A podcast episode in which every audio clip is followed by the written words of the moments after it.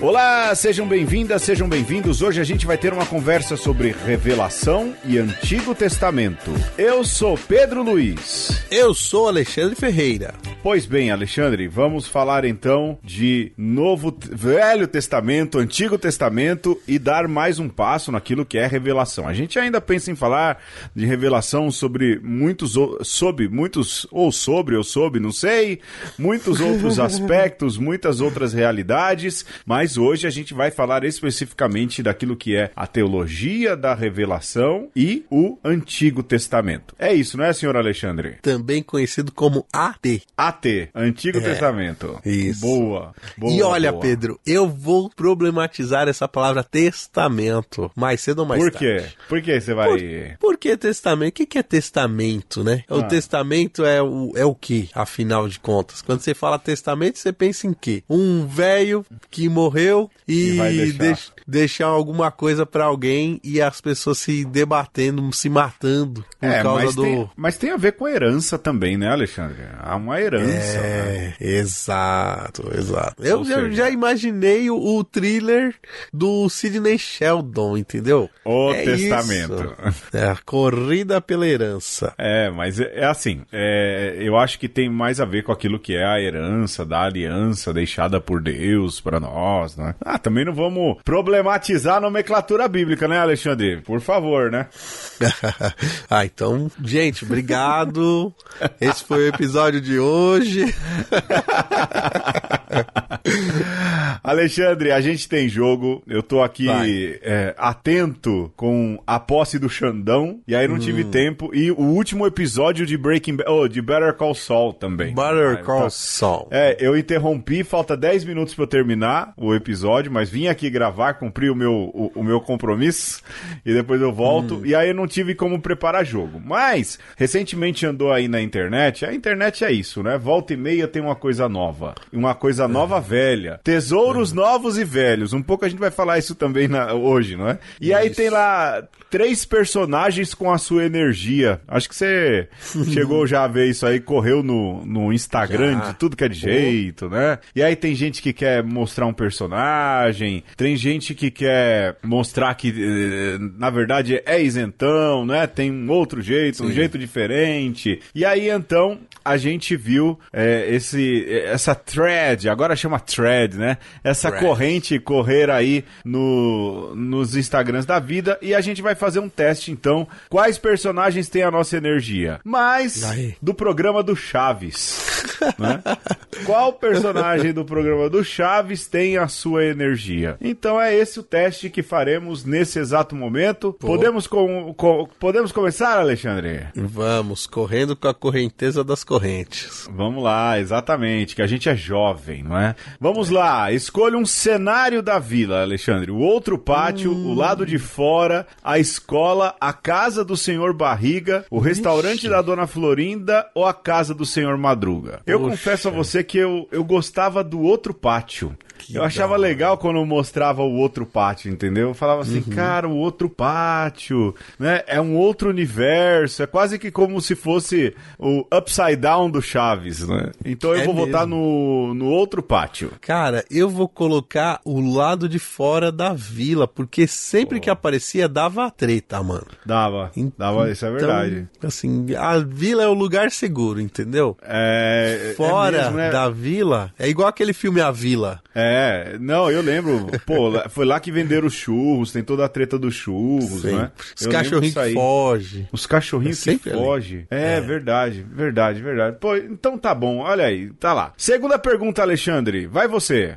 Escolha uma música de Chaves. Que bonita sua roupa. Se você é jovem ainda, jovem ainda. Isso, isso é o amor. Eu nem lembro dessa. Nem Boa eu. noite, vizinhança. Hum. Peludinho. Nem. Os Nossa sapinhos. Ixi, ah, Maria. É... é... Jovem ainda, né? Eu vou de que bonita sua roupa. Só pra que bonita desdizer. Só, só pra desdizer. Ok. Vamos lá, próxima. Escolha um brinquedo da vila. A ah, bola do Kiko, legal. o pau uhum. de equilibrar do Chaves, o triciclo, o Poxa. urso da Pati, a serafina da Pops ou a boneca da Chiquinha. Caramba, a boneca da Chiquinha é assustadora, né, velho? É, é a irmã do Cenourinho. É, cara, e cenourinha também não. Ah, eu vou de. Ah, cara, vai você primeiro, vai. Ah, eu vou com a boneca da Chiquinha, cara, que eu vou ter pesadelo é, com isso à noite. É, é bem feia, é bem feia. Eu vou com a bola do Kiko. A bola do Kiko tá sempre lá, é um, é um personagem coadjuvante, quase, né? Sim, sim. No, é quase lá. um McGuffin.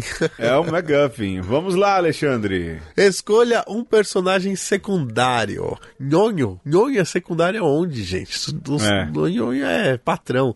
Jaiminho, Dona Neves, Godines, Pops ou Pat? Ah, eu vou no Godines. Eu acho o Godines sensacional. Godines que já foi capa do episódio de uma conversa. Já, é verdade. Por isso, por isso. Eu acho o Godines fabuloso. Eu vou, eu vou de Pat. Porque a Pat, ela é aquela antagonista sem selo. É, né? É. Chata, aparece pra atrasar o lado de todo mundo, criar eu, altas eu... confusões sem querer, sem. sem... Só e é por estar ali. Que, e é uma atriz que foge do padrão, né? Assim, meio Sim. bonitinha, né? Porque ali todo mundo é. era bem doidão, né? Vamos lá, Exato. escolha um episódio clássico, Alexandre. Festa da Boa Vizinhança, Acapulco, a, o da Casa da Bruxa do 71, o concurso de Miss Universo, cara, isso é bom. O episódio Nossa. do cinema, o seu Madruga na escola, cara, eu não faço ideia. Eu vou por eliminação. Só Vou clássico. por eliminação. Vai você primeiro, vamos lá. Mano, ó, Caraca, mano. Eu tô entre Vamos a Acapulco e hum. Da Casa da Bruxa. Então, Uma menção honrosa ao cinema. eu, eu vou tirar primeiro Acapulco, porque acho que todo mundo gosta, aí uhum. fora. Tá. Cine, é, o do cinema, é, é, eu acho legal, mas tem coisa melhor. Olha, eu tô aqui entre o Da Casa da Bruxa do 71, uhum. o concurso de Miss Universo, que é excelente. Não, é né? muito, muito político e o seu Madruga na escola, cara. Seu Madruga, o seu Madruga na, escola. na escola. é muito bom, velho. Também. Ah, eu vou seu Madruga na escola. Eu, essa então, energia. Então eu vou da, da, da Casa da Bruxa. Casa da Bruxa. Boa, Satanás! Boa. Satanás, pô, é, é, deixa bolado, deixa bolado. Vamos Poxa. lá, Alexandre. Uhum. Vamos lá, escolha um personagem especial. O Caraquinha que ia comprar a vila. Nossa, horroroso esse personagem. O Senhor é. Furtado, a sobrinha pô. da Dona Clotilde, Glória, a nova vizinha, o garçom, o primo do senhor Madruga, o seu Madroga. Madroga. Cara, eu eu vou eu vou com a Glória, a nova vizinha. Eu, eu, eu gosto. Ela causa um, uma comoção na vila, né? Quando é ela a, chega é a, lá. É a Pops. A, a é Pops a Patty, dos adultos. É a é, dos exato. adultos. Ela, ela causa uma comoção ali na hora. Então vou, vou, vou nessa, vou nessa. Eu, eu tenho que ir no, no Senhor Furtado, que é né, um dos episódios mais dramáticos de Chaves. Então, é vamos isso. embora. Vamos lá, Alexandre, escolha um animal da vila. o cãozinho Satanás, o gato de Dona Florinda, o cãozinho Madruguinha, os peixinhos coloridos da Chiquinha, o escorpião ou o peludinho? Caraca, mano. Ó, eu vou de o escorpião. Eu vou do cãozinho Satanás. Boa. Cãozinho Satanás é, está no coração. Está no coração. Tem jeito, né? Olha lá. Escolha uma profissão do senhor Madruga: carpinteiro, vendedor de churros, sapateiro, fotógrafo, entregador de leite, homem do saco. vendedor de churros. Poxa, homem do saco. Pô, homem dá, do saco. Vendedor não dá pra de explicar, churros. né? Só dá pra sentir essa, esse BuzzFeed nostálgico aqui, hein? Verdade verdade. Bom, o resultado final. Ué, o meu não deu o resultado final por quê? E ah, tá, já sei. Não, fora. não. Deixei alguém de fora. Deixei alguém de fora. Eu tirei o seu Madruga, Alexandre. Poxa, aí sim, hein? Aí, aí, aí, eu, aí eu vi vantagem, hein? Aí eu dei valor. Eu tirei o Chaves. Olha aí, é a tua cara, Alexandre. É. Caramba, Pedro, a gente tá fazendo opção preferencial pelos pobres aqui, hein? Sempre, sempre. Ou porque a gente é mesmo essa energia. Alexandre chega de converseiro. Vamos pro tema, Alexandre. Vamos.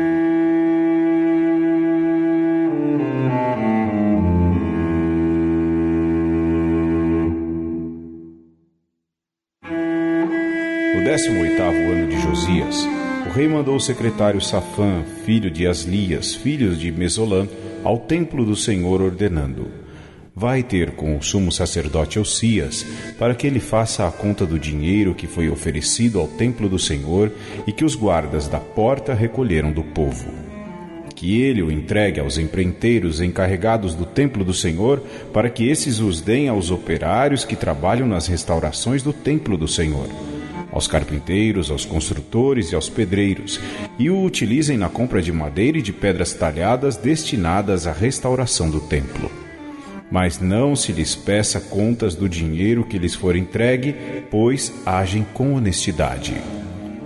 O sumo sacerdote Osias disse ao secretário Safã: Achei o livro da lei no templo do Senhor. Osias deu o livro a Safã, que o leu. O secretário Safã veio ter com o rei e informou-lhe: Teus servos depositaram o dinheiro que se achava no templo e entregaram-no aos empreiteiros encarregados do templo do Senhor. Depois, o secretário Safã anunciou ao rei: O sacerdote Eucias deu-me um livro. E Safã leu diante do rei. Ao ouvir as palavras contidas no livro da lei, o rei rasgou as vestes ordenou ao sacerdote Osias, a Aicã, filho de Safã, a Acobor, filho de Micas, ao secretário Safã e a Asaías, ministro do rei, e de consultar ao Senhor por mim, pelo povo e por todo Judá a respeito das palavras deste livro que acaba de ser encontrado. Grande deve ser a ira do Senhor, que se inflamou contra nós porque nossos pais não obedeceram às palavras desse livro praticando tudo o que nele está escrito para nós.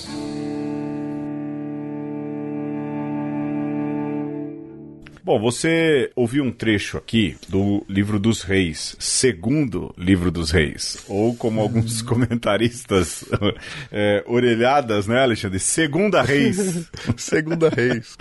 Segunda e história. aí, então, a gente... É, a segunda história, né? A gente consegue ter uma ideia, a partir daqui, de um sentido de revelação, ligado, lógico, à palavra. O contexto dessa história, ele é muito interessante, né, Alexandre? Alexandre, porque é, de repente o livro da lei, que era a coisa mais importante que existia, que era na verdade o sinal da presença de Deus, de repente se perde e de repente se acha. E se achando é a base para a construção de um novo relacionamento com Deus, uma, uma, vamos assim dizer, uma nação que já é povo de Deus, na verdade. Sim, que já tinha a lei, que já caminhava sob a proteção de exatamente e já totalmente estabelecida. E partindo então daí a gente consegue perceber é, algumas nuances presentes nesse texto que indicam alguns caminhos que a gente pode ter num estudo de revelação divina, no Antigo Testamento. Que a gente já falou de revelação, não é? Daquilo que é Sim. o Deus, a, a, divindade que se revela. Agora a gente puxou aqui para o campo do, do, do judaísmo, lógico, e consequentemente do cristianismo.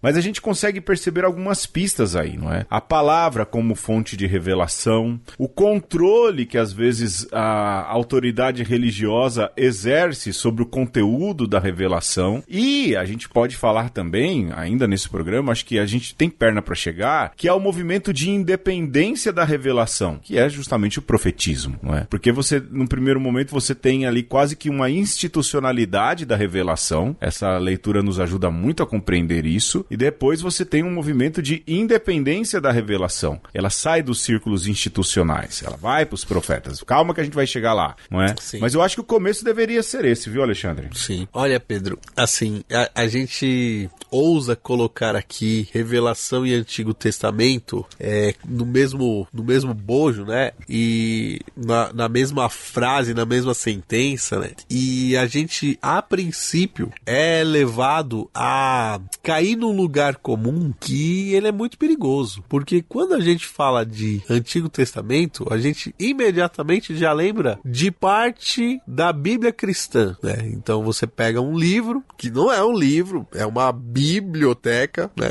Um compilado de livros, mas a gente já se acostumou a editorialmente chamar de um livro só. E aí esse livro você hum. reparte ele em duas partes, que, que não são simétricas, né? E a, uma parte maior desse livro a gente chama de Antigo Testamento, né? E aí você aplica é, a este grupo um, essa outra palavra, né? Que não tem nada a ver com livro, se você for pensar bem, né? Que é revelação. Então, é, se chegasse um ET aqui hoje e ouvisse eu falar de revelação do Antigo Testamento, poderia muito bem, né? Se não entendesse nada daquilo que eu estou falando, não tivesse um arcabouço por trás, falar assim: quer dizer que alguém deixou um testamento, esse testamento é antigo provavelmente não vale mais, e, e ele foi revelado aqui que existia esse testamento, né? E não tem nada a ver com isso, né? Então, primeiro Sim. é lembrar disso. Quando a gente fala de Antigo Testamento, não necessariamente a gente está falando de livro bíblico. A gente está falando de promessas de Deus, né? De das heranças feitas ao povo de Deus, né? que coincidentemente tem a ver com um fenômeno, né? Ou, ou melhor, com um dado histórico que é Cristo, né? Ou a encarnação do Verbo. Então você tem a, na história da salvação um marco. O Filho unigênito de Deus se encarnou e ele traz consigo uhum. uma revelação e por conseguinte uma promessa. Né? E o que que você faz com a trajetória antes disso? Você ressignifica. Né? Então Sim. eu acho muito emblemático essa passagem de, de Josias porque é algo de certa forma semelhante, Pedro. Porque você tem uma lei que hum. ela existia,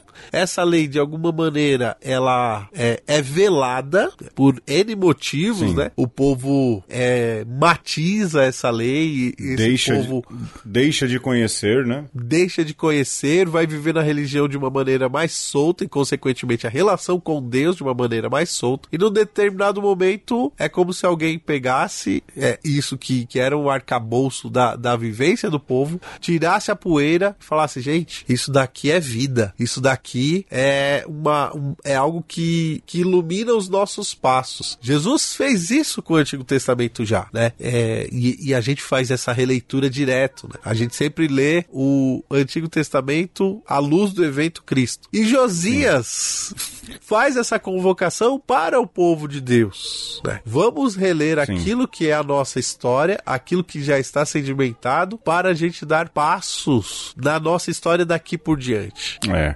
Assim, chama bastante a atenção essa questão da ressignificação, do esquecer, do reencontrar. É, se há verdadeiramente um reencontrar, ou se é, na verdade, o rei tentando reestabelecer um novo caminho ali para Israel, não é? A partir de daquilo que é a sua identidade maior, é um povo de Deus, é um povo que tem herança divina. Mas como disse o Alexandre, a gente lê partindo desse princípio, não é? A gente lê a partir de Jesus Cristo. Qualquer leitura que se faz do Antigo Testamento, aliás, aqui vai uma ressalva muito importante. Qualquer leitura que se faça, um cristão, qualquer leitura que se faça do Antigo Testamento, precisa se fazer à luz de Jesus. Então, por exemplo, se você pega ali não é, a série de proibições alimentares que existem, você precisa ler essas proibições alimentares presentes no Antigo Testamento à luz de Jesus Cristo. Você tem ali guerras e mandamentos, às vezes, horrendos da parte de Deus. E você precisa interpretar isso à luz de Jesus Cristo. Jesus Cristo joga a luz até nas sombras, não é? é na, nos cantos mais recônditos do Antigo Testamento, e ele faz isso justamente para dar o sentido real. Hoje em dia a gente vive uma, um uso muito inadequado do Antigo Testamento, que são textos mais legislativos, que são textos mais. De, eh, que tem ali um, um, um sim, um não, quase indicações do que fazer, do que não fazer.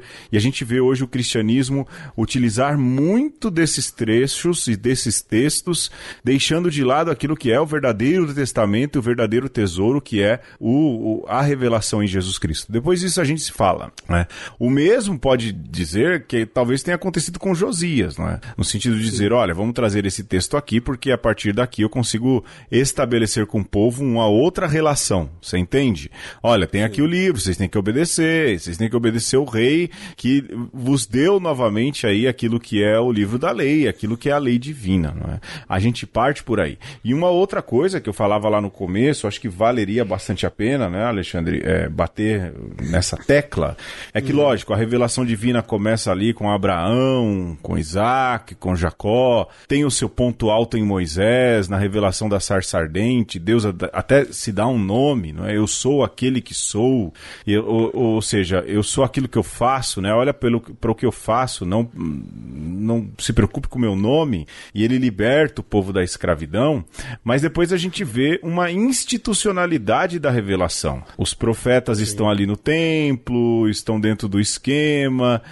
Há um, há um perigo em relação a isso também, não é?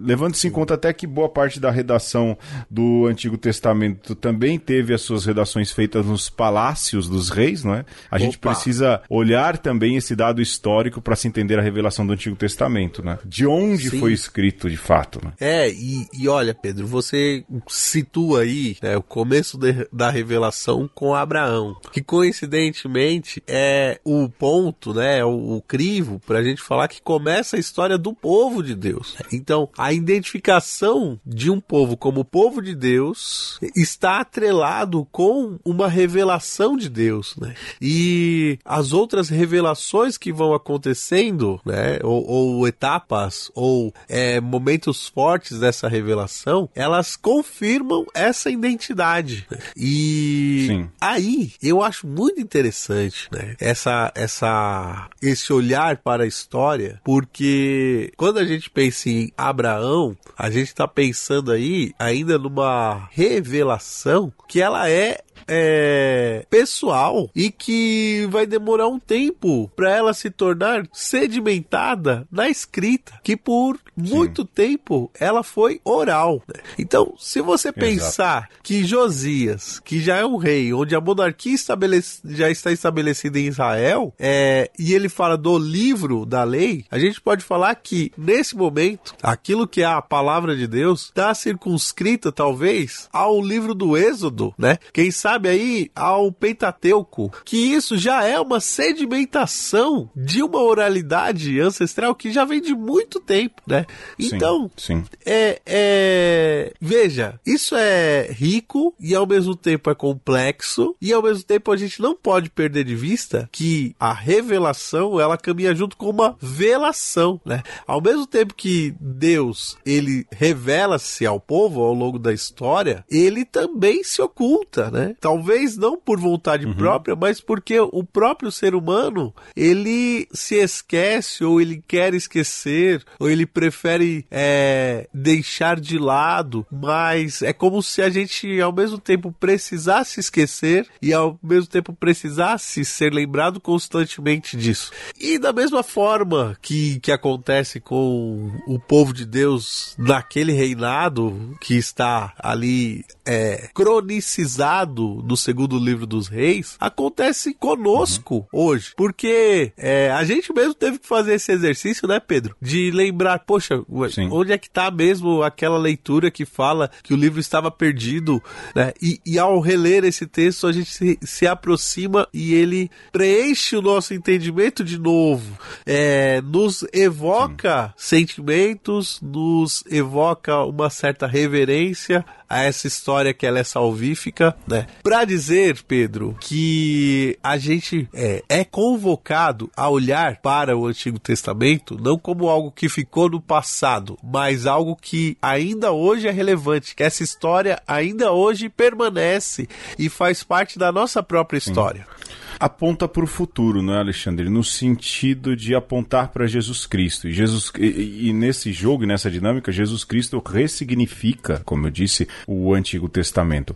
Agora, eu acho que vale a pena, Alexandre, seguindo um pouquinho à frente, lembrar que a revelação, talvez a gente já tenha falado isso no outro programa, mas que a revelação ela é paulatina, ela é devagar, ela é vagarosa. Mas em geral, a revelação ela também remonta aquilo que é a revelação revelação primeira. Ela sempre remonta à revelação anterior. Me explico. A gente tem como ponto de partida central daquilo que é a revelação divina, não é o encontro de Deus, a, a vocação de Abraão. Isso é, é, é, aquilo, isso é muito mais dentro da composição bíblica. O evento fundante, a gente já falou isso muitas vezes, é o Êxodo. Ali se dá o início de uma revelação divina. E Deus se revela como aquele. Eu estou repetitivo, mas é, é, é importante para eu, eu mostrar aonde vai minha teoria, entendeu? É uhum. É importante lembrar que Deus se revela como um libertador. Eu sou aquele Sim. que é. E eu sou aquele que é aquele que liberta um povo escravo da opressão e o leva para a liberdade. Esse é Deus. Ou seja, um Deus que não permite que a opressão ocorra, que escravos existam. Bom, à medida em que vai se caminhando, essa revelação ela vai sendo pouco a pouco explicitada. Você vai conhecendo mais. O Alexandre diz: Deus se revela uh, se ocultando, não é? E às vezes oculto ele também se revela. É um jogo, não um jogo porque Deus faz um jogo, mas depende muito daquilo que é a capacidade humana. E à medida em que a capacidade humana também vai se afastando, essa lei vem ou essa memória vem para recordar qual é o projeto original revelado por Deus. Não é um Deus da escravidão, não é um Deus que vai compactuar com a morte. E isso vai acontecendo de forma sequencial a cada onda de revelação que se passa e também vai se relatando aí nas Sagradas Escrituras. A gente está falando aí desse trecho de Josias, mas a revelação central se dá em Êxodo. E depois, no movimento rebote, acho que a gente poderia falar depois dos despatrocinadores, há uhum. toda uma lembrança daquilo que é o projeto original de Deus e isso se culmina em Jesus, né? Sim, mas olha, Pedro, para além, né, e não, não estou é, desdizendo isso, não, né? Não, não estou aqui é, colocando. Não, mas pode por... dizer, pode dizer, o povo gosta. Não, não estou colocando porém. Não estou colocando porém, né? Hum. Mas é, nesse sentido complementar da coisa, que para além dessa questão da gradativa e, e até mesmo da maturidade do povo, tem também a questão da multiplicidade, né? A revelação, ela Sim. é múltipla, por mais que a gente não queira, uhum. né? Então, se você pensar até mesmo em termos de tribos, que, que Deus é, ele estabelece 12 tribos, que não é uma tribo só, né? A, a tribo é sinal dessa multiplicidade de que é, se uma família por si ela já é uma é, uma miscelânea, né? Uma reunião de famílias que talvez a gente poderia chamar de tribo já é, é uma miscelânea maior ainda. Você juntar uma confederação de tribos e falar assim, olha, nós somos filhos do mesmo pai, ao mesmo tempo que a gente está afirmando uma unidade, a gente está falando também de uma multiplicidade. É, você tem Sim. a figura de, de Moisés, que ela é paradigmática, mas a gente vai ter também a figura de Davi, né? que é um líder é, diverso de Moisés, talvez até haveria ali um, um certo confronto, né? É, mais diferente ainda de, de Moisés é Salomão, né? Se você pensar que Moisés, por exemplo, é um, um peregrino que leva o povo a uma peregrinação, Salomão é o símbolo da sedimentação do poder, né? Muito parecido talvez com o próprio faraó. E tá todo mundo nesse mesmo balaio, Sim. né? E, e, e Deus se revela para Moisés e também se revela, ou se revela a nós através de Moisés e se revela a nós através de Salomão. E a gente poderia botar mais um monte de gente aqui é, nessa discussão para afirmar que é, a revelação ela é sinfônica, né? Ela não é um samba de uma nota uhum. só. E às vezes a gente consegue fazer essa harmonização muito bem, né? Mas dentro do próprio Antigo Testamento existem é, vozes dissonantes ali, né? Se você pensar lá na, no antigo estudo da, da, da tradição do, dos Gênesis, né? Que diz que tem lá os sapienciais, Javista, Eloísta e. Exatamente. Exato. exato. Javista, é, é... Eloísta, tem a Exato. linha sacerdotal. Exato. Há quem é, coloque é quatro linhas ali, né? Isso, não é sapencial, é sacerdotal, que eu queria dizer. Quer dizer, é... isso significa que às vezes existe uma harmonização, mas às vezes existe um confronto também de teologias, de compreensões, né? É... E isso deveria nos ajudar nos dias de hoje a também termos essa abertura para um diálogo, para uma compreensão mais multiforme daquilo que está no, na própria palavra de Deus. Sim, sim. É, é, eu entendo quando você diz dessa multiformidade da revelação e, e- e isso verdadeiramente acontece, mas eu acho que agora a gente pode afunilar mesmo, né? A gente já vem afunilando justamente passando aí para o contexto judaico-cristão, mas a gente, é, eu acho que é importante mesmo lembrar isso, de que sim, a revelação também se dá em outras realidades, outros também têm as sementes do verbo, como diz a Nostra Aetate, né? outros têm a semente do verbo, como diz a Unitatio e Redintegratio, são pessoas que também têm essa possibilidade do conhecimento de Deus. Alexandre, uma musiquinha a gente já volta? Simbora.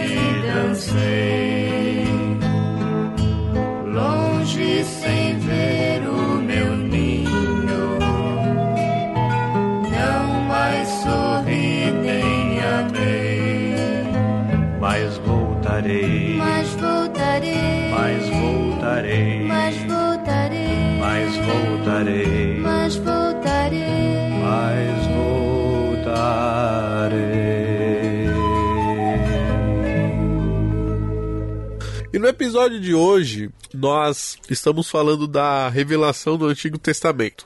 E a gente já lembrou aqui o quanto que o evento Êxodo, ele é importante para leitura é, de toda a história do povo de Deus, né? É a partir do evento Êxodo que estabelece a Páscoa, é, o povo se entende como peregrino sobre a terra, é, se entende como detentor aí de, de, um, de uma terra prometida que, que precisa ser conquistada e tudo.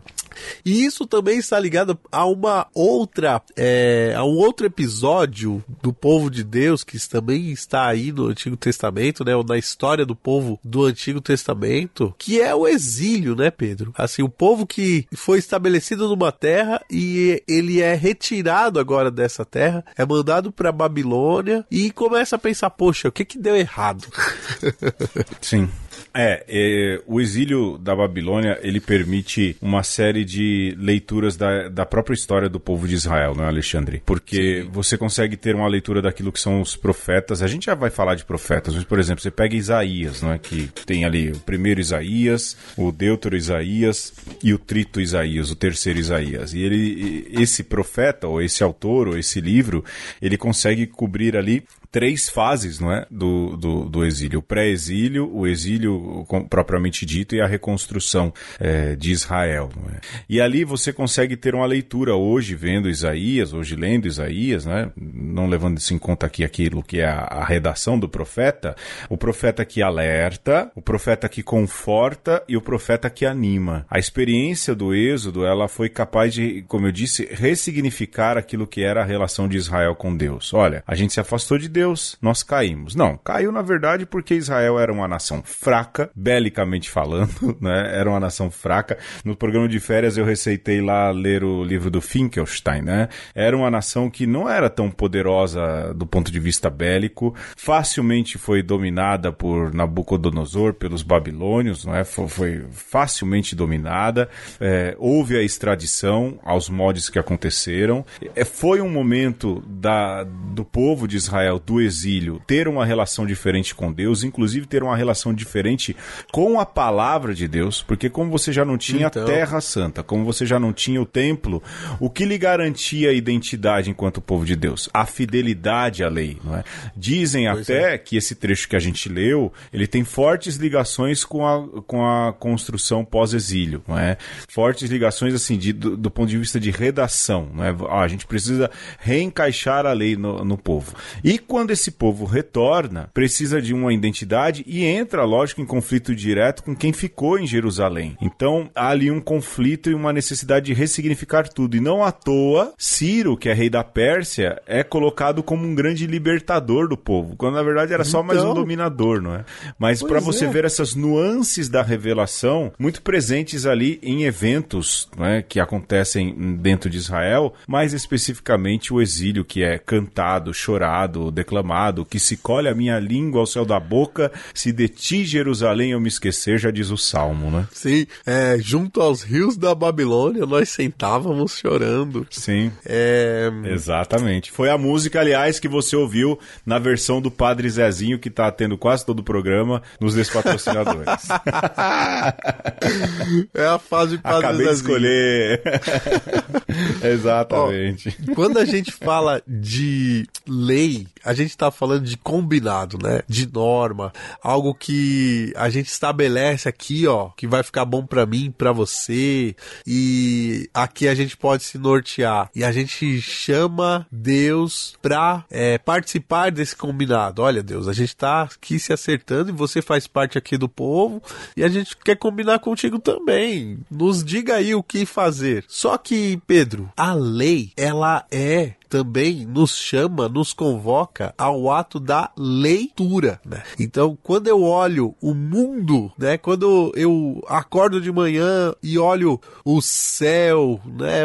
E, e digo, olha, o, o, dia hoje está amanhecendo e está propício, né? Para eu lavar a roupa, porque vai fazer sol o dia inteiro. Poxa, o, o dia hoje está um pouco acabrunhado aqui. É melhor eu ficar de boa lendo um livro. É, a lei, ela nos convoca a uma leitura da realidade, né? E a leitura do papel, a leitura do papiro, a leitura da pedra, é sempre um lembrar da onde a gente está partindo. E essa história de Êxodo, mas também as outras histórias, tantas paradigmáticas, né? Personalidades ali que são é, modelos a ser seguidos ou de não ser seguidos, eles nos chamam uhum. a uma releitura, né? Constante da realidade. Então, o povo de Deus faz isso inúmeras vezes. E a releitura do passado serve para você corrigir o curso do presente, para você saber é. como se guiar no presente para talvez ter um futuro mais ameno. E a questão é que a releitura e a revelação é como se fosse etapas diferentes de um mesmo processo, né? Deus que se mostra uhum. e a memória de quando Deus se mostrou. E a gente faz isso não só nessa história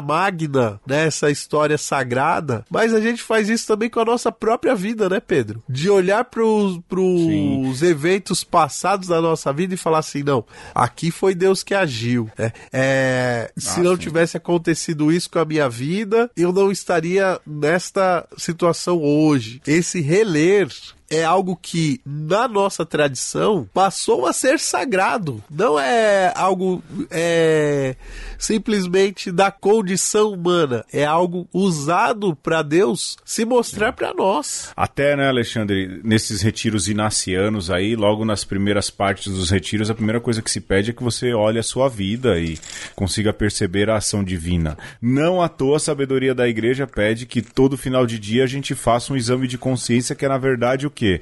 Olhar o seu dia e ver ali uh, onde Deus agiu. Não à toa, pela terceira vez, nas grandes orações das comunidades, nos ofícios divinos, qual é a primeira coisa que se fazia, Alexandre? A recordação da vida, não é? Ou seja, esse, esse olhar para a vida justamente como uma chance de reinterpretar os seus acontecimentos à luz da revelação divina, à luz da presença de Deus e quando Deus se fez presente é, interviu na história ou algo parecido. O Alexandre, a gente pode e precisa dar um passo à frente, porque para mim esse movimento é importante, Bora. que é a questão da institucionalização da mensagem. Até agora a gente viu um pouco a mensagem da revelação uhum. tendo um que institucional e aquilo que é o movimento de libertação da revelação, que é, acontece no profetismo. Quando tudo isso sai do domínio do sacerdote, sai do domínio daqueles que dominam o templo, não é? Daqueles que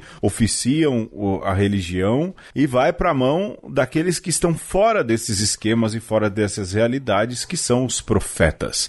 Eles se tornam aqueles que revelam a vontade de Deus. A gente, à luz de Cristo, hoje entende que quando os profetas falaram, foi o próprio Espírito Santo que falou. É isso que diz o símbolo niceno constantinopolitano.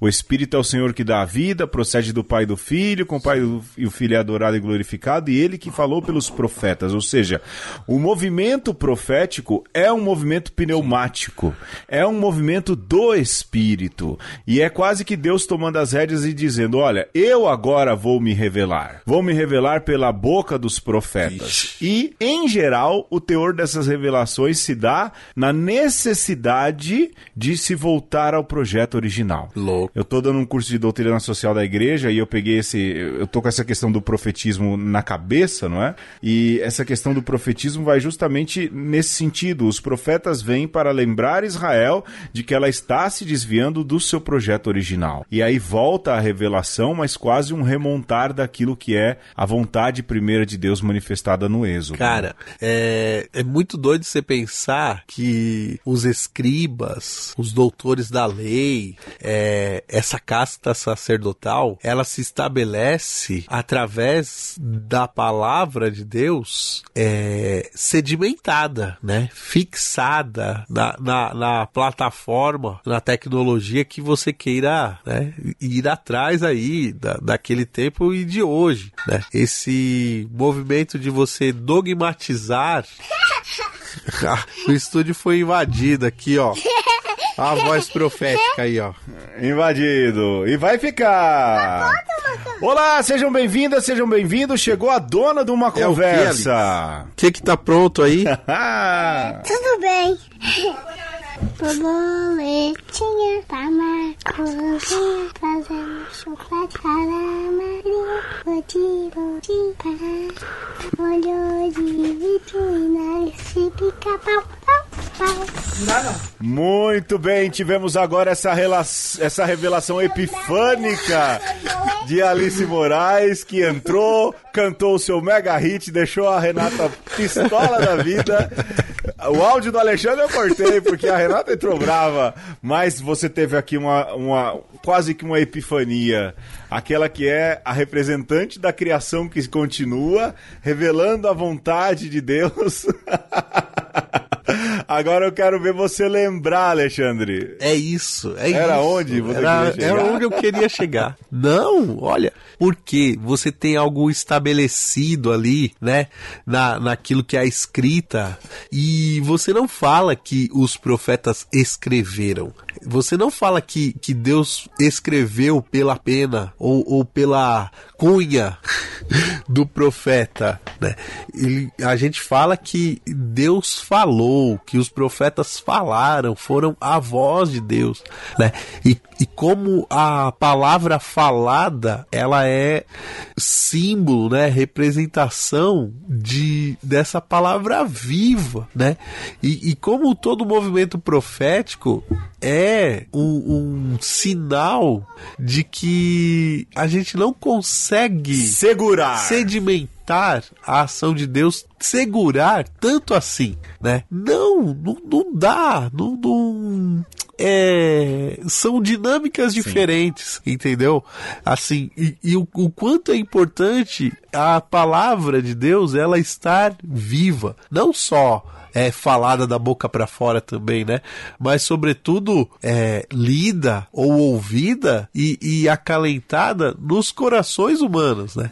Enquanto essa palavra ela é, não não encontra essa morada no coração humano, enquanto ela não estabelece jeitos de agir no mundo, ela sequer é revelação, Pedro. É, é, é para mim isso é muito é tácito, sabe?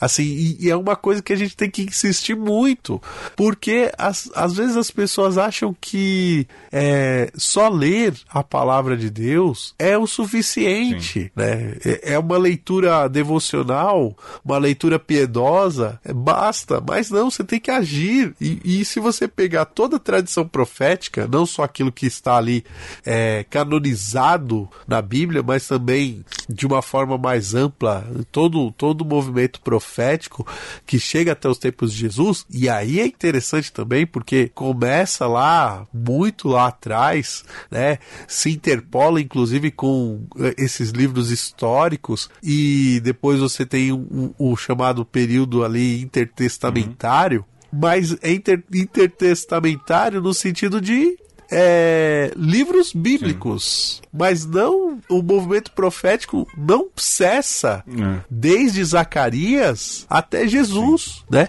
Isso nós acreditamos e isso inclusive persiste e perdura para além dos apóstolos, né? E chega até nós hoje. Então esse é, insistir na profecia, no denunciar, no se levantar contra os poderosos, no o, é, ir contra o status quo, isso faz parte da própria dinâmica do Espírito Santo. É, eu penso, Alexandre, usando até a Alice aí que irrompe o lugar da gravação e, e, e porque a criança é incontrolável, quem controla uma criança cheia de saúde, cheia de vida, inteligente? Quem controla, não é?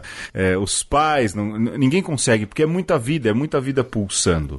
Do mesmo jeito, fez me lembrar, enquanto você fazia essa correlação, e já que a gente está falando de profetas, aquilo que é uma música muito clássica do Espírito Santo, né? Ninguém para esse vento passando, ninguém vê, ele sopra onde quer. É, é o Deus que é o Deus inquieto. O Espírito Santo é o Deus que subverte as coisas, que surpreende, que abre, que atravessa portas, janelas, não é?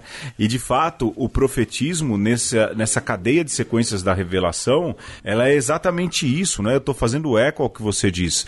É uma revelação que subverte, que deixa desconcertado, que aponta para lugares onde ainda não se apontava. De repente é um vaqueiro e plantador de sicômoros que está falando falando em nome de Deus. De repente é um cara chamado Oséias, numa relação totalmente maluca é, com sua esposa, que é chamado também a falar em nome de Deus. De rep... Nada convencional. Nada convencional. Ou seja, é, essa revelação, aquilo que diz respeito ao profetismo, ela se dá justamente por ação do Espírito, que tem como característica maior esse de ser que nem a Alice invadindo aí. Eu vou abrir a porta assim, não tem porta que me segure, eu quero ir lá no microfone, eu quero cantar a borboletinha, pronto, cantei. Mãe, cantei a borboletinha, saí rindo e voltei. Ou seja, é assim também o Espírito, não é? É que, isso. que entra, né? tanto que as, as epifanias ou as teofanias do Espírito, ela também, elas sempre são desconcertantes. O Pentecostes mostra uma cena desconcertante, ou seja, quando a revelação pega no breu antes de chegar Jesus e quem o faz é o Espírito, ela vem nesse sentido, não é? De mostrar um Deus que quer sacudir as coisas, causar, se possível, até um desconforto, mas fazer com que o status quo não seja o status quo, que o status seja outro, que o status seja o status da bagunça, do desconforto, não é? Essa é a beleza, e eu acho que esse é o itinerário que a revelação divina faz no Antigo Testamento. Começa com Deus se manifestando no sentido de, de, de resgatar um povo, há uma institucionalização também da revelação, e por fim Deus volta a subverter, lembrando o projeto original e mostrando é, essa criatividade divina que depois vai culminar, lógico, no ápice da revelação, que um dia a gente fala que é a revelação na pessoa de Jesus. Alexandre, eu não sei você, hein? Sim.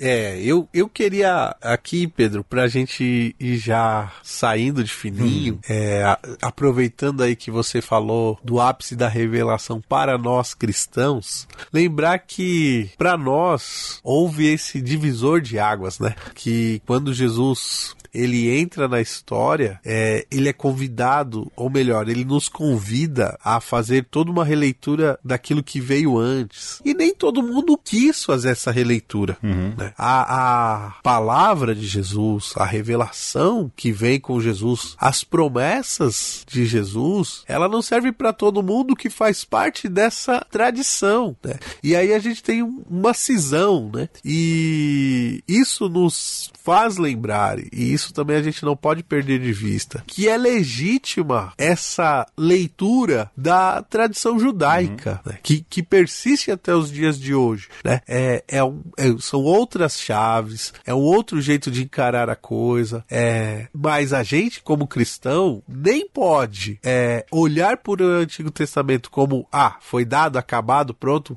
página virada, não. A gente retorna ali e, e sopra a poeira de novo e se abastece e, e alimenta a nossa vida, né, com essa história, tanto quanto o faz, em outras perspectivas, os nossos irmãos mais velhos, os judeus. E aí depois o próprio cristianismo vai ter as suas cisões ali e tal. E a gente não pode olhar toda vez que acontece essas é, divisões aí, sobretudo de, de, de leituras, né? Essas é, chaves hermenêuticas que vão aparecendo, como é, elas são concorrentes, Pedro, no sentido de que correm uma ao lado Sim. da outra, sabe? Mas não são Ah, antagonistas, né? A gente não precisa olhar como inimigos, né? Nem o, o, o judeu que, que lê lá a, a, a, história de Moisés de uma maneira diversa, nem também o crente, né? nem o ortodoxo, é, nem o islâmico. né? Se a gente consegue enxergar beleza nessas formas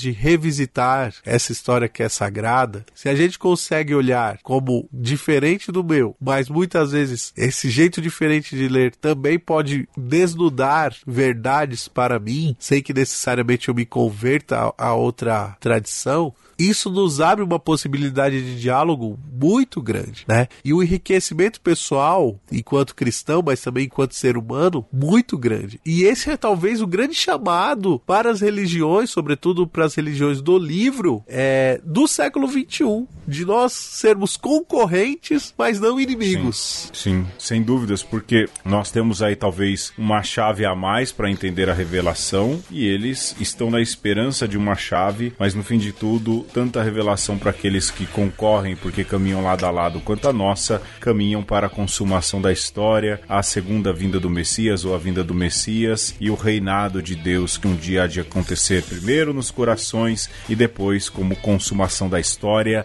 Alexandre, eu fico por aqui. Um beijo. Um abraço e um aperto de mão. Chama a Alice Alexandre até semana que vem. Borboletinha. Ha